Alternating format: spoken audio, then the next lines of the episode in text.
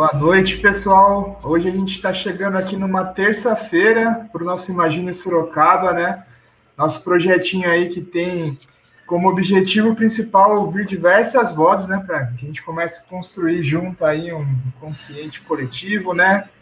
Enfim, estou aqui mais uma vez com o André para me ajudar a conduzir essa entrevista. E hoje o nosso convidado é o Marco Antônio Fera. Então, boa noite para vocês dois. Beleza? Boa noite, Caio. Boa noite, Marco. Prazer ter você aqui. Seja bem-vindo ao nosso projeto aqui, Imagine Sorocaba. Então, é, e daí pode ficar à vontade, Marco. Pode se apresentar, falar boa noite para a galera aí. Fica à vontade. Olá, boa noite, tudo bem? Eu sou Marco Antônio Fera, eu sou ator, sou arte educador, é, eu sou é, artivista das questões étnico-raciais, mestrando em relações étnico-raciais, né, no programa de relações étnico-raciais do Cefet, é, do campus é, Rio de Janeiro, e na minha linha de pesquisa eu estou é, estudando é, repertórios culturais e artísticos é, étnico-raciais. E eu tenho uma pesquisa onde eu estudo é, os modelos de representação dos homens negros e gays na telenovela.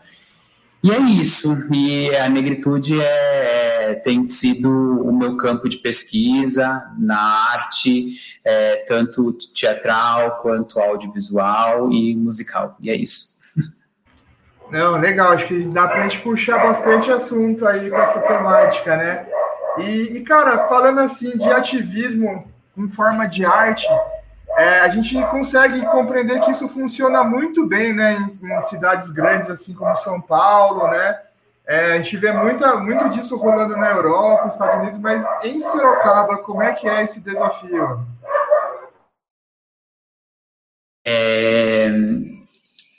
Bom, a, eu, eu, me intitulo como artivista, né? É, às vezes as pessoas até se assustam um pouco, né? Quando eu acabo falando isso, eles falam, nossa, mas essa palavra não existe. Sim, essa palavra não existe, também não é uma invenção minha, né? Mas é uma elaboração do que eu faço é, enquanto artista e, e, enquanto pessoa física, né? Eu não, eu não consigo, é, eu não sou um ativista de pegar um, um, megafone, um microfone e fazer uma palestra, enfim. É, o meu ativismo ele está na arte, através da performance, através da música, é, através do, do audiovisual, através do teatro, é assim que eu, que eu me comunico com as pessoas, né? E aí é, eu faço teatro em Sorocaba desde 2002, na, na extinta Oficina Cultural Regional Grande Otelo. Comecei lá em 2002 com Carlos Roberto Mantovani, um homem negro, autodidata das artes, do teatro, e que também era um operário, né? Trabalhava na Cianê e fazia teatro para os operários, enfim, e, e não só para os operários, né? Para a cidade toda, né? Mas ele tinha um trabalho um vínculo muito grande com é, o movimento sindicalista, com a classe trabalhadora, enfim. E para mim foi um presente começar no teatro junto com ele em 2002 com, com 13 anos. Eu tinha 13 anos e estava começando a fazer teatro.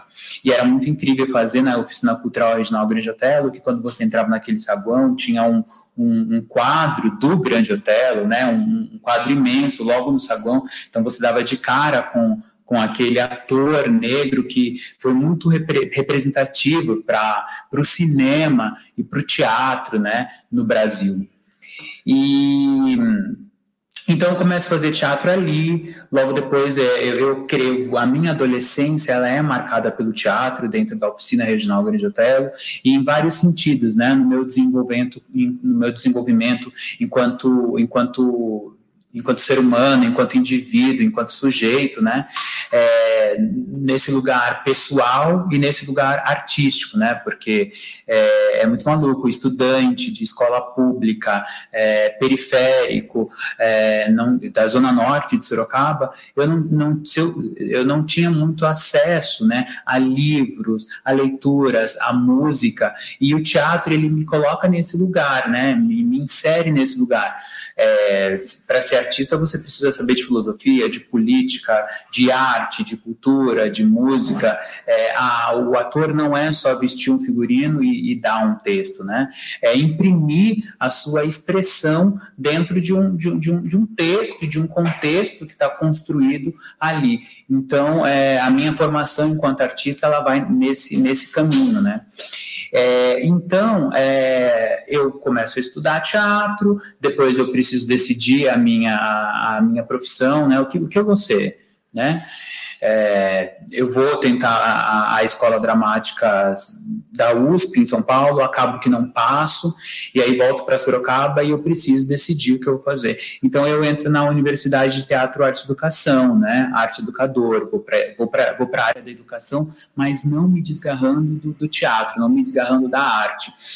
E aí eu vou fazer um intercâmbio, vou para o Chile, eu tinha 20 anos, fui morar no Chile durante um ano, nesse intercâmbio da universidade que eu fazia aqui em Sorocaba, né, tal. Eu fiz as matérias pedagógicas no Brasil e eu deixei para fazer as artísticas, né, é, corpo, dramaturgia, interpretação, voz, né, todas essas eu deixei para fazer é, no Chile.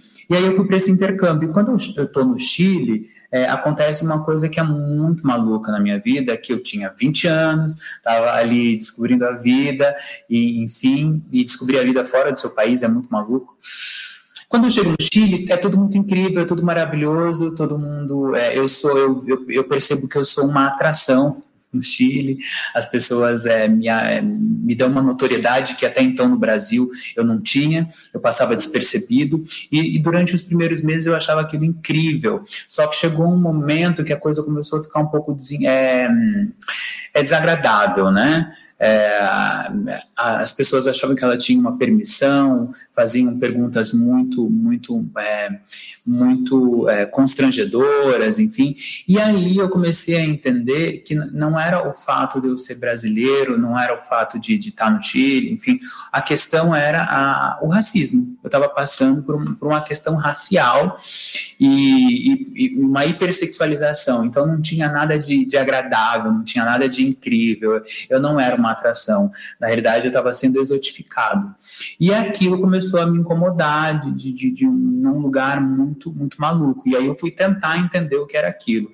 E aquilo me chegou como, como racismo. Então eu volto para o Brasil, né? Meu, terminei o meu intercâmbio, tudo, enfim, voltei para o Brasil.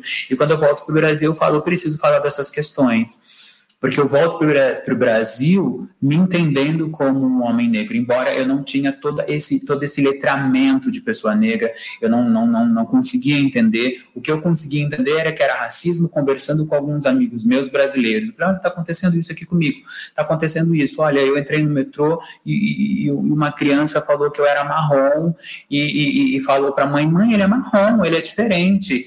E ali é, eu, eu acabei... É, entendendo isso. E aí voltei para o Brasil, me encontrei com alguns amigos, eu tive apoio de um amigo muito importante, que é o Marco Pereira, um psicólogo negro, é, sorocabano, que trabalha com isso, e aí ele foi me introduzindo nesse letramento negro. Mas eu não queria ser um ativista, eu não queria ser uma pessoa que pega microfone, pega megafone, vai para a praça e vai, vai, vai debater. É, não que eu não, não que eu, não que eu acho que isso é, não é legítimo, isso é super legítimo e a gente precisa dessas pessoas fazendo isso, mas eu não tenho capacidade para isso. A minha capacidade é na arte. Então eu vou e fundo aqui em Sorocaba em 2011, eu volto em 2010, em setembro de 2010 eu volto para o Brasil, e aí em 2011, lá por janeiro, fevereiro, eu fundo o grupo Trança de Teatro, que é um coletivo negro é, é, idealizado por mim e em parceria com a atriz Clarice de Santos, que é uma atriz negra também, e aí a gente começa a entrar nesse, nesse lugar. E aí a gente tem três espetáculos. Nosso primeiro espetáculo foi é, No Voo do Instante, o texto de uma amiga sorocabana, Sueli Aduan, uma escritora sorocabana, e, e os, os outros dois espetáculos foram Corpo Notícia, Relato sobre Amor e Violência, também com uma dramaturgia de uma mulher. É, a Sueli Aduan é uma mulher branca, e aí a gente fez uma, uma, uma relação do Guimarães Rosa com a negritude, né? É, essa questão do homem sertanejo, da, das dificuldades do, do, homem do sertão com a negritude, e esse texto era de uma mulher branca, a Sueli Aduan. E o segundo texto, Corpo, Corpo Notícia, Relato sobre Amor e Violência, foi escrito pela Diana, uma, uma, uma mulher negra, ela é mestre, é do, agora ela está no, doutor, no doutorado pela UFSCar, também é da, é, é, da área da educação e, da, e das artes, uma atriz incrível e escritora também, e ela escreveu esse texto. E o nosso segundo texto foi Iluocan, é, é, O que Minha Avó Me Contou, que esse é um espetáculo infantil também para a comunidade negra. E aí os desafios são enormes, né? Porque a gente tem, mora numa cidade do interior que se vê como metrópole, né? Mas que tem um pensamento muito retrógrado, né? Quase que provinciano e não discute as relações raciais, né? É, não discute políticas públicas é, é, e tem grandes, né? É, grandes, a gente, a gente tem grandes desafios em, em, em se comunicar com essa população, uma população que é, a gente reflete nas urnas, né? Quando a gente é, as urnas elas não são é, determinantes de muitas coisas, mas elas são determinantes de um pensamento, né, de uma ideologia. E esse pensamento ele se reflete tanto no, no numa estrutura é, federal, é, numa estrutura estadual e numa estrutura municipal.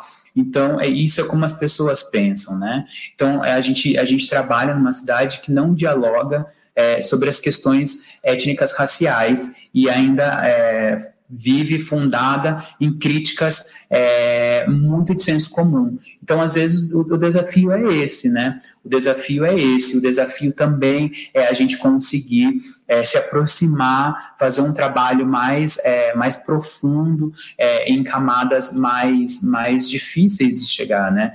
Porque, de uma certa forma, eu faço uma autocrítica até mesmo a mim e até mesmo ao meu grupo de trabalho, que a gente trabalha, é, a gente a gente tem um trabalho muito bacana, a gente trabalha com as escolas, a gente trabalha também é, com, com as escolas, a gente já fez um, um, alguns trabalhos em penitenciária, com o teatro, é, esse, essa sempre foi é, a minha, o meu desejo, né, de adentrar nesses espaços. Mas eu tenho uma autocrítica que às vezes eu acho que falta um diálogo maior e, e, e contínuo, né, com a periferia, que é o lugar de onde eu vim e é o lugar que eu gostaria de me comunicar, mas às vezes eu sinto essa dificuldade.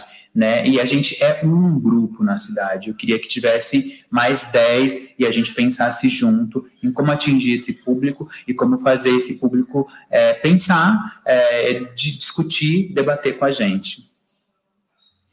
E Marco, eu estava refletindo aqui sobre o que você estava falando, né, sobre essa questão do público, né, e eu queria saber, assim, como que você percebe, assim, quando estava podendo, né, é, fazer apresentações em público, né, como que é a, percepção do público a partir do seu trabalho, né, que, é, pelo que eu entendi, é um trabalho que busca impactar, né, trazer uma reflexão, né, como que era essa recepção do público e qual era a formação do público, né, para saber se o povo negro também estava ali representado nesse público ou se era mais pessoas brancas? Como que era essa, essa relação?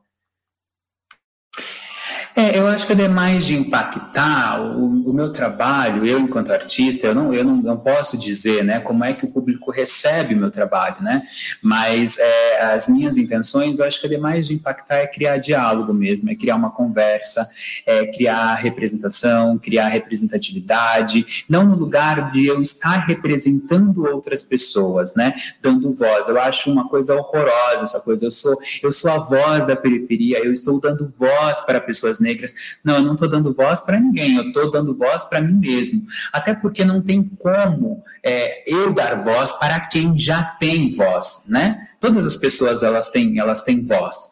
Né? Então, eu não estou dando voz para ninguém, eu não estou representando ninguém, mas no, no, sentido de quando eu entro numa escola, como por exemplo, o é, Corpo Notícia, Relatos sobre o, sobre o Amor e a Violência, era um espetáculo que a gente fazia a partir dos 16 anos, e era um espetáculo que homenageava os meus pais e homenageavam os pais da Clarice, e a gente falava, e a gente falava sobre notícias de jornal, né? Como que o corpo negro, ele aparece na mídia? Ele aparece através do jornal, e ele aparece em quais páginas? Se não são nas páginas de óbito, são nas páginas policiais, né? E sempre com desfechos muito trágicos, né? E às vezes, e, e muitas das vezes, não são nem bandidos, não são, não, não, não são né, o, que a, o que a sociedade entende como bandidos e coloquemos isso em muitas aspas, né, é, porque a ideia que a sociedade tem de bandido, é, eu acho que às vezes ela é muito desviada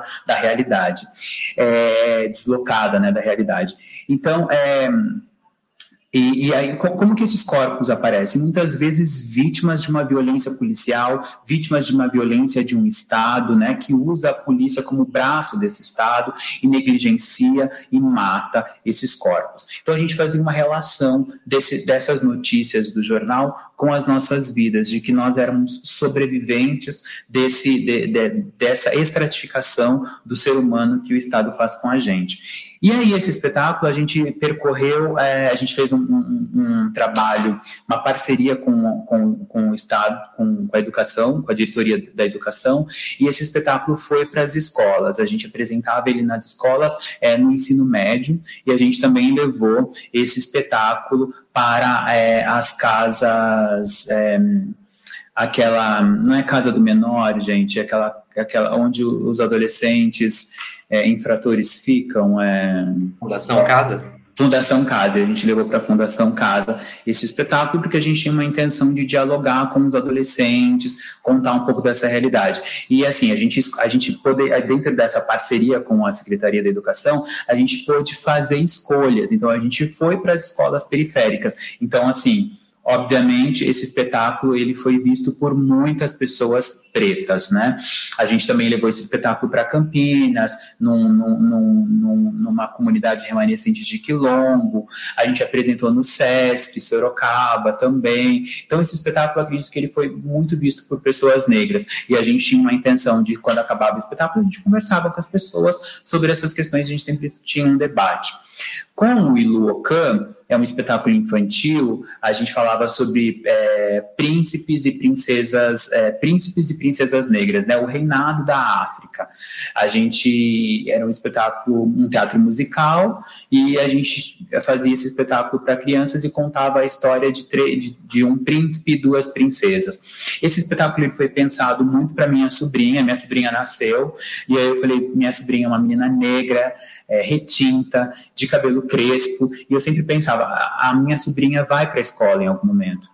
Então ela precisa saber, ela, ela precisa, ela precisa ver que, que tá tudo legal, tá tudo bem ter um cabelo crespo, ter um cabelo black, que a gente tem uma história que talvez a escola não conte e a gente precisa contar, alguém precisa contar essa história para essa menina e ela precisa entender a naturalização de pessoas negras. Porque é diferente eu abrir um livro na minha casa e contar uma história africana para minha sobrinha está eu e ela contando, ou o pai dela, a minha, a minha cunhada contar, porque é, os meus, o meu irmão e a minha cunhada, eles contam muito a história, a gente tem essa coisa de dar muito livro para ela, e ela já está lendo, e ela não está nem, ela está entrando no primeiro ano, esse ano, estamos à distância, mas ela já estava lendo, porque ela sempre foi muito induzida a isso. Mas eu queria um espetáculo, eu queria que ela fosse para uma sala de teatro, que ela visse músicos negros cantando, que ela visse é, artistas negros iguais a ela, com o cabelo dela, com a cor da pele dela, e ela visse isso num, num lugar de reinado, porque o teatro, ele é esse lugar que nos transforma em reis, em princesas, enfim. E aí fiz esse espetáculo, é, e, e, esse espetáculo eu falei, eu quero que a minha sobrinha veja, é para minha sobrinha, mas é para milhares, centenas de outras crianças pretas também. E aí a gente foi para a escola. Aí, e sempre pautado, né? Às vezes as pessoas falam assim, ah, a gente foi para a escola. A gente foi para a escola porque, para quem não sabe, existe uma lei lá de 2000, é, 2003, no, no, eu gosto sempre de falar sobre isso, né? Na gestão do, do presidente Lula, que foi, um, que foi uma conquista do movimento negro desde 1970. Os nossos, né, o, o, o, o nosso movimento negro lá de trás vinha lutando pela lei 10.639, que era uma lei de obrigação né, nas escolas de contar as histórias né, africanas, né, de valorização da, da história africana, que o, a, a, o ensino formal sempre negligenciou e além de negligenciar, né, fazia uma inversão, um deslocamento dessa história, né?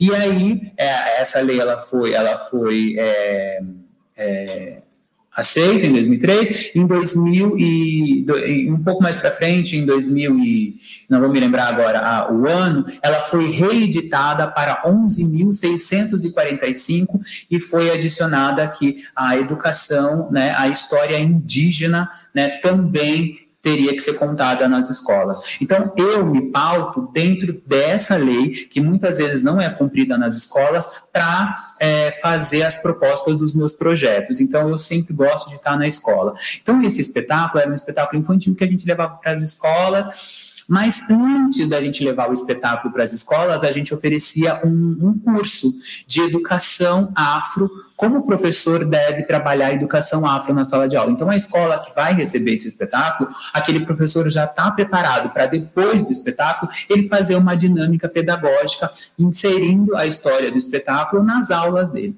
E a gente levava esse espetáculo para as escolas também. Aí, esse espetáculo, ele era para o público infantil, de primeiro a, ao quinto ano, né? E a gente percorreu 10 escolas ali com esse espetáculo. Então, e como a gente ia para muitas escolas das, das, das periferias, a gente também teve uma relação muito forte com o público, com o público negro também. É, e a gente, a gente fez Sesc Sorocaba com esse espetáculo, a gente fez Sesc Interlagos, e a gente tinha em 2020 mais cinco Sescs para fazer, né? É Presidente Prudente, Vila Mariana, é, são. Ai, gente, eu sempre falo. É, é, Ribeirão Preto, são alguma coisa que eu não lembro se é São Caetano, são, enfim, já me, faço confusão com esse som. A gente tinha cinco SESCs para fazer e aí a, a pandemia veio e a gente acabou não fazendo. E eu acho muito bacana, muito importante que a gente faça esse espetáculo para crianças negras, que a gente esteja na periferia, que a gente esteja nas escolas, mas eu também acho muito importante a gente também estar dentro de um SESC, o SESC está incentivando as nossas produções, a gente que, que, que o SESC é um grande parceiraço, não só é, muito artistas negros, o pensamento do SESC mudou muito nos últimos anos. Eu não estou dizendo só do de Sorocaba, mas eu estou dizendo de um contexto geral do estado de São Paulo. Tem uma programação negra incrível, né? É muito bacana e vem, vem, vem sendo um parceiro muito, muito importante para a gente. E não está só dentro do SESC, está dentro de outros lugares, porque a nós, quando artista, nós, nós artistas negros, quando produzimos, a gente não acaba produzindo só para nossa comunidade negra. É muito importante que a gente produza sempre para a nossa comunidade negra e a gente consiga chegar na periferia, mas que a gente também esteja nos centros, né? Que as pessoas também naturalizem a gente como artista, para que a gente não fique um artista negro estigmatizado que, é, que só faz, é, que só fala de racismo, né? Que só fala de racismo. Não, a gente fala de muitas coisas. E, e é, a gente, quando eu, enquanto ator, tudo que um ator branco estudou, eu, ator negro, também estudei. Quando eu estou fazendo teatro, eu estou fazendo mais. Eu tô, estou dentro de uma estética, eu estou dentro de uma poética, eu estou dentro de uma linguagem artística, né? Então, que, que requer estudo, tem uma ciência vida, né? Enfim. Então, é, eu acredito que nesses projetos a gente teve é, um grande contingente de público negro, porque a gente foi, nós, nós fomos procurar esse público, né? E nós fomos pensar nessa formação de público, é, que é muito importante. Mas eu acredito que eu, eu venho trabalhando para todos os públicos, para todas as pessoas. Não, esse espetáculo que você falou do jornal, inclusive, eu acho que eu, que eu assisti, foi no Experimentação, não foi, se não me engano, antes da abertura, de, foi na abertura de algum show, não lembro. Mas é, é, é o tipo de, de, de, espetáculo, né, que, pelo menos assim, eu me sinto muito confortável de quando meu, meu, meu ego, assim, vamos dizer, meu intelecto é confrontado, né, tipo, de você parar e falar, caramba, né, meu, poxa, que, que, que, que, situação é essa, né? Que, que olhar é esse que eu não tô, que eu não tenho, né? Por que será? Eu acho que aí que está o desafio também, né? De a gente conseguir encontrar uma linguagem específica para cada público, né? Porque ao mesmo tempo que, o, que, a, que a população branca tem que receber esse choque, né? Para ter esse novo olhar, né? Para entender que as coisas não estão equilibradas de fato, é, trazer esse olhar mais fortalecido, vamos dizer assim, para as crianças, né? Tipo, trazer essa, é, esses contos mesmo, né? Porque assim, quando a gente está no colégio, que nem você falou do indígena, o indígena é quase que um ser folclórico, né? Ele não existe, ele é uma, uma mitologia, né? E o negro a gente pega as histórias da, da escravidão, do povo sofrido, né? Da, da, da resistência e tal, mas não, não, não, mostra a potência que aquilo, né? Como é que um povo daquele que sofreu tudo que sofreu tá aí forte até hoje, né? Isso a gente não, não discute, não se fala, né? E talvez a pessoa da periferia ela não tem nem noção daquilo que ela representa, né? Tipo, ninguém nunca contou para ela que é ser negro, né? Então acho que tem esses desafios de, de como lidar com o público, né?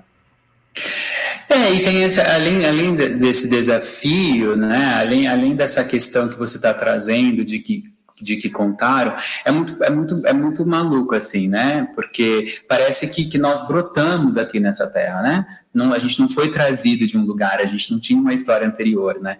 E é muito, é, é muito maluco a gente pensar sobre isso, porque não contam por, por que é que, que foram atrás logo dos negros, né? Dos negros em África, né? A África era um reinado, a África é, é o berço da humanidade, é, a África é, é o lugar onde teve a primeira universidade. Então, os negros que foram trazidos para cá é porque eles tinham tecnologia né, agrícola, né? Os negros tinham tecnologia agrícola, eles sabiam, eles entendiam da terra, da, da plantação, né? Eles tinham, eles eles, eles estavam preparados, né, para trabalhar nas minas, para retirar o ouro. Eles tinham aquela tecnologia, né? Tinham tecnologias matemáticas. Então, assim, quem chegou? A gente chegou aqui imbuído de cultura, né? A, a, a, nossa cultura brasileira ela é muito arraigada de uma cultura africana. A própria Lélia Gonzalez, né, uma, uma mulher pensadora, né, é uma intelectual negra é, que morreu em 1994, ela mesma diz de, dessa, de, ela, ela tem dois conceitos, né? Ela, ela fala muito sobre é, que nós somos uma população amefricana. Por quê? Porque a nossa população, né, ela é africana, né? É, é, é, ela, a nossa cultura ela foi introjetada nesse país e ela fala muito do português, né? Nós não falamos, nós aqui no Brasil não falamos português, nós falamos português. Por quê?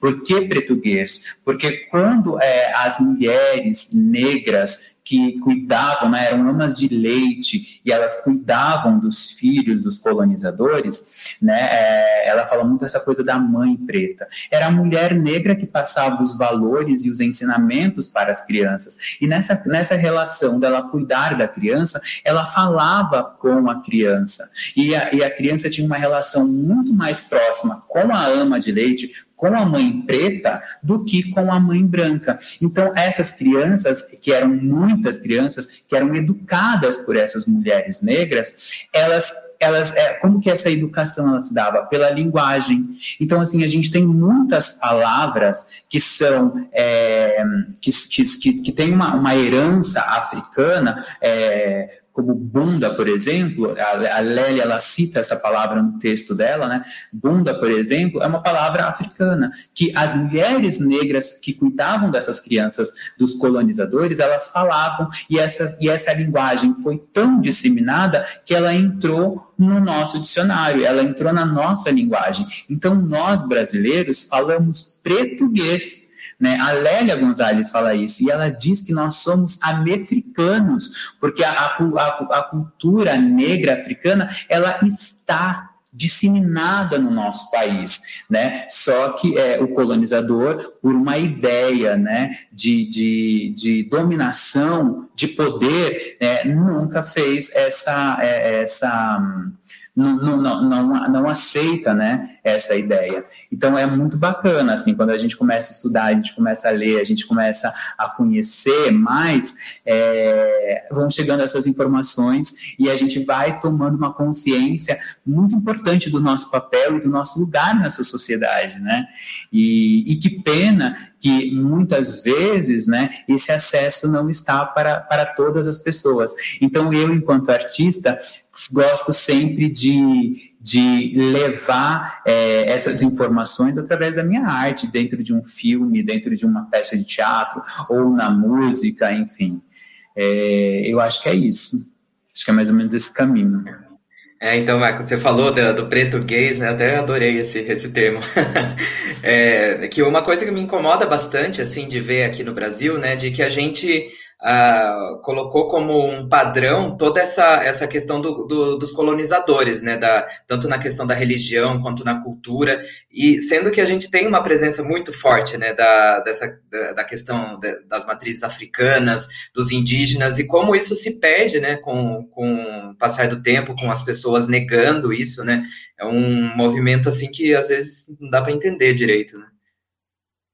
É, eu, eu, eu, eu tenho um, um, dilema muito grande na minha vida que é o seguinte: eu, eu conheço muito pouco sobre a cultura indígena, estudo muito pouco, vejo pouquíssimas e raras coisas, isso é uma coisa que eu não me perdoo, mas assim, é, essa questão é, é, isso mesmo, porque é do que é difundido.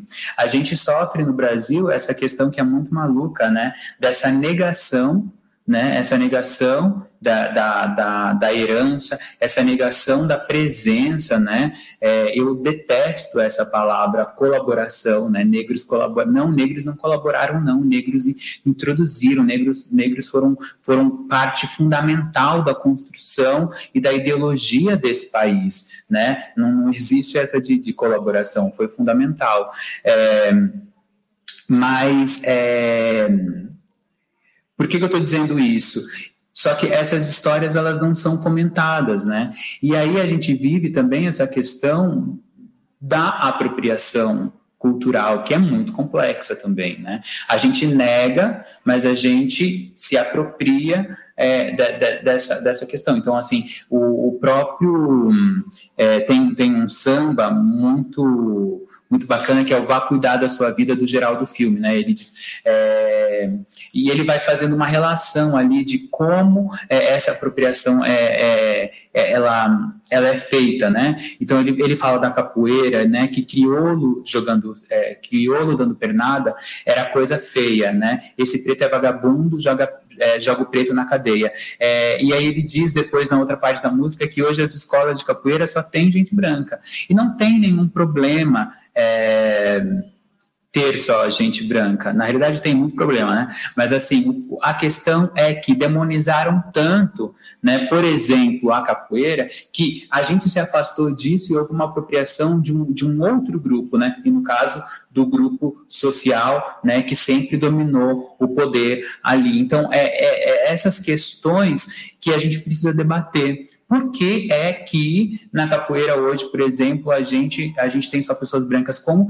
tá, como que está esse pensamento? O que está sendo debatido? O que está sendo construído ali? Né? Será que as pessoas... É, eu não estou em nenhum, nenhum coletivo de capoeira e não é nenhuma crítica à capoeira. A gente está aqui pensando e refletindo junto sobre essa questão, né? Mas assim, o que está sendo debatido? Será que a verdadeira história está sendo debatida ali, está sendo construída, está sendo falada, está sendo comentada?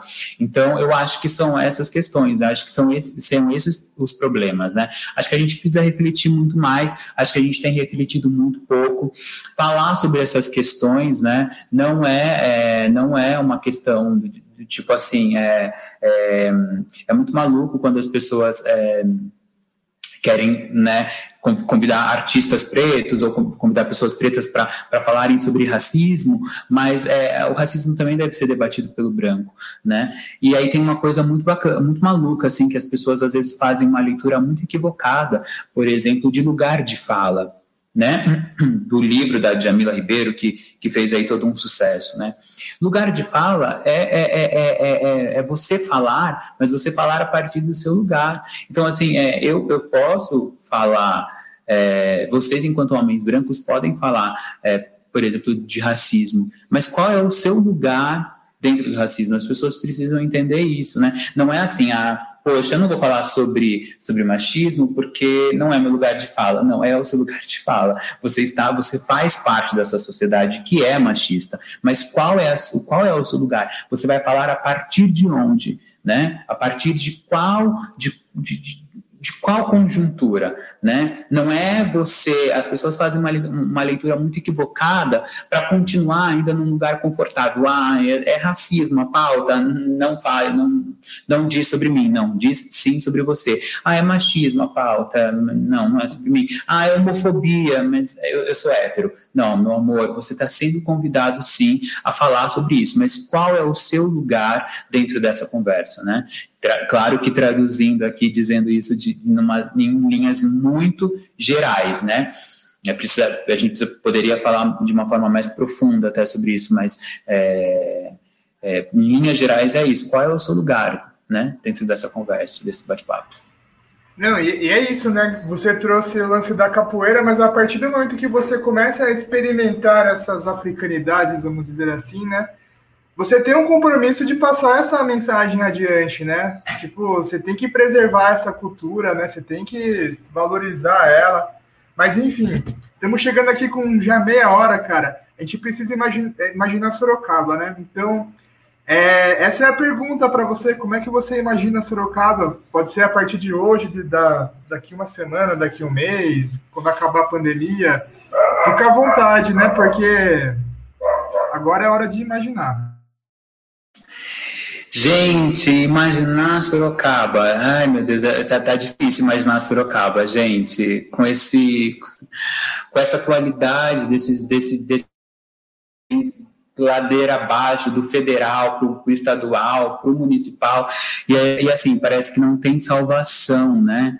É muito difícil imaginar Sorocaba, mas eu consigo imaginar Sorocaba a partir de, de movimentos como esse, por exemplo, que reúne pessoas numa noite de terça-feira ou de quinta-feira, que era o dia de vocês, mas eu não podia na quinta por causa do, do mestrado, é, que está se movimentando, está criando coisas. É, eu não, eu não para mim não importa se, se tem 10 pessoas, se tem 5 pessoas, mas que tenham cinco pessoas aqui conversando, eu acho que já é um pensamento. Então, assim, eu quero pensar Sorocaba é, muito assim é, pelo, pelo envolvimento das pessoas, dos artistas, que tem muita gente se movimentando, muita gente fazendo coisas muito bacanas. Eu estava vendo algumas programações aí, rolou a, a, a Cia Sou em Prosa, acabou de fazer um festival super incrível, super maravilhoso. É, no, no, mês passado, enfim, é, existem outros movimentos acontecendo, as pessoas estão se reunindo. Então, assim, é um momento que, que a gente olha para frente e fala, poxa, dá para imaginar um, um caminho de muita luta, de muita, muita luta, muita perseverança, mas que está acontecendo um diálogo, né? É muito difícil imaginar uma Sorocaba dentro de uma pandemia onde a gente não pode sair de casa, onde a gente a, a forma da gente reivindicar ela fica muito restrita, ela fica muito é, restrita, né? É, da gente se comunicar, da gente fazer qualquer movimento, mas eu, eu quero imaginar Sorocaba a partir de artistas e, e, que, e esse, que esses artistas consigam, de alguma forma, fazer um salvamento de uma cidade que está beirando o, o, fundo do poço, assim, porque é, muita, é muito difícil a gente ler as notícias, é, notícias, e, e aí toca num lugar que é muito, muito frágil, né? Que é a saúde das pessoas, que é a vida das pessoas, e a gente tem um governo aí que faz alianças com coisas que não são científicas, que desvaloriza a ciência, é, que, não, que não valoriza a vida, não valoriza a humanidade, é, desumaniza as pessoas. A gente está vendo isso, né? É, enfim, então eu acredito eu quero imaginar Sorocaba com mais artistas, que a gente consiga, é, nesse momento, é, trazer mais pessoas para a arte, para a sensibilidade, para o pensamento, para o encontro, para a humanidade, pessoas que não se conformam com o que está posto e, e, façam as suas reivindicações nos seus espaços. Eu quero imaginar uma Sorocaba mais humana. É isso. É, Marcos, você tocou num ponto bem interessante, assim, para mim, essa questão dos artistas, né, dessa movimentação, de trazer questionamentos, né, de fazer as pessoas refletirem, de trazer essa, essa resistência mesmo, né, de mostrar o que que importa, né, pra gente nesse momento, né, o que que as pessoas precisam realmente para todo mundo estar tá bem, para todo mundo estar tá feliz, tá, tá ali em comunidade, né, eu acho que é um ponto bem importante mesmo que você tocou. É, para mim é isso. Eu quero imaginar uma Sorocaba mais humana e imaginar que essa pandemia vai passar, a gente vai poder se encontrar. Eu vivia, gente, era de terça a domingo e, fora da minha casa, vendo cinema, vendo teatro. Se eu não estava vendo, eu estava produzindo. E agora a gente fica em casa, né? Vendo também ainda, mas ver pela tela do celular ou do computador é muito ruim, né? Porque você não tem a conversa que vinha depois, você não tem o abraço, você não tem o beijo, você não tem o cheirinho do, da poltrona, do carpete, do teatro, né? O cheirinho das pessoas. É, Para mim é, é, muito difícil isso. Então eu quero muito imaginar é, a humanidade, porque parece que a gente está cada vez mais se distanciando do que é primordial, do que é a humanidade, do que é você se chocar com a morte de alguém, é você se chocar com o desaparecimento de três crianças, né? Três crianças pretas que desapareceram e a gente não se choca com isso, a gente e eu não consigo imaginar esse, esse, esse mundo, esse universo, sabe? Então, eu espero, eu quero imaginar um mundo com mais arte, com mais sensibilidade, com mais pessoas, com mais humanidade. É, mas o momento está tá pedindo isso, né? A gente vive um distanciamento daquilo que é o real, de fato, né? E normalizando coisas que vai sabendo aqui que que está acontecendo. Acho que tudo isso é um choque, né, para todos, né, para a gente mesmo se, se reestruturar como grupo, né, porque assim a gente vê vários pequenos grupos na cidade também, mas se a gente conseguisse trazer uma união maior, né, como você falou no, no começo lá de levar mais diálogo para a periferia, né, que falta muito, né, a gente já ouviu bastante disso aqui na, nas nossas lives, né. Mas enfim, vamos terminar otimista aí, porque estamos aqui para abraçar todo mundo. É, queremos trazer o Sorocaba Consciente assim um, um lugar de porta-voz assim para todos, né? Mas enfim, estamos aqui chegando nos finalmente. André, você tem mais alguma coisa aí que ficou no ar que você queira perguntar? Acho que não, Caio. Só deixar o espaço agora, né, para o Michael fazer o, o mexer, chamar para o trabalho dele e tudo mais. Pode ficar à vontade. É, fala aí o que, que você está produzindo, como é que o pessoal pode te acompanhar, quais são os trabalhos que estão rolando nesse momento. Bom, gente, olha só, é, eu tenho meu canal no YouTube, Pretinho Mais Que Básico, que é um meu canal onde eu coloco meus pensamentos, faço vídeos, às vezes mais intelectualizados, ou às vezes o que eu estou lendo naquele momento, e a minha produção artística. Lá você encontra o meu curta-metragem Estrela Solitária, lá você encontra as minhas músicas, Amor e Fé e Machô, mas, é, ah tá, depois eu falo. E aí eu tenho meu, também o meu Instagram, que também é pretinho mais que básico, onde lá eu dou close, boto umas fotos lá para dar uns close, mas também coloco alguns pensamentos e algumas coisas bacanas lá. É, eu tenho um podcast com mais quatro pessoas que se chama Esquecidos no Churrasco, com outros youtubers, com outros influencers digitais. Lá, é, nesse podcast, gente, não é nada sério, é fofoca, é babado, é, é descontração, é para se divertir, falar mal das pessoas, falar mal dos artistas, falar de BBB. Então, se você quer ver essas coisas, vai lá nos Esquecidos no Churrasco.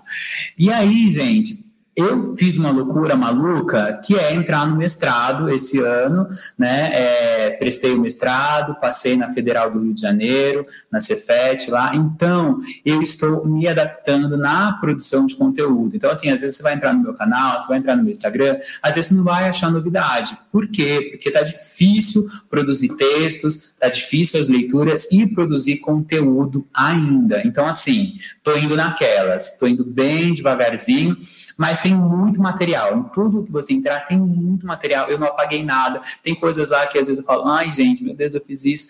Mas tá lá, faz parte da minha história, faz parte da minha trajetória e eu deixo lá para vocês verem, tá? E aí eu tenho músicas para lançar com meu parceiro de, de trabalho, Osiel Antunes. A gente tem aí Bordado e Buquê de Espada de São Jorge, duas músicas aí que a gente tá para lançar, só que a gente não consegue gravar, a pandemia não deixa, a gente, nós, eu, nós somos seis, cinco músicos, né? A gente tem violão, baixo, percussão, bateria, voz, e a gente precisa ir para um estúdio, né? E todo mundo ir para um estúdio, e eu não me sinto seguro, né, em ir para o estúdio, estúdio, colocar todos os músicos lá para trabalhar, e se alguma coisa acontecer, eu vou ficar muito mal. Então a gente está segurando, tá tudo certo aí, já tá tudo ensaiadinho, a gente vai gravar, vai fazer clipe, tem clipes lá no, no, no meu YouTube, dá para vocês verem.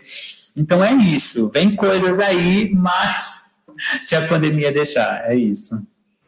Não, tá certo. E gratidão aí pela presença, André, mais uma vez, para ajudar a conduzir. Marcos, valeu, foi muito bom o papo. E agradecer também a Carolina Vieira de Moraes, ela foi a quarta participante da nossa conversa hoje. Ela mandou vários comentários aqui na, na caixa de diálogo. Então, agradecer também todo mundo que, que passou aqui e assistiu. E é isso, terminando aqui essa terça-feira com, com bastante coisa aqui para pensar, né? Então, valeu aí, galera. Obrigado, gente. Até mais. Tchau, tchau. Obrigadão, pessoal. Boa noite. Boa semana.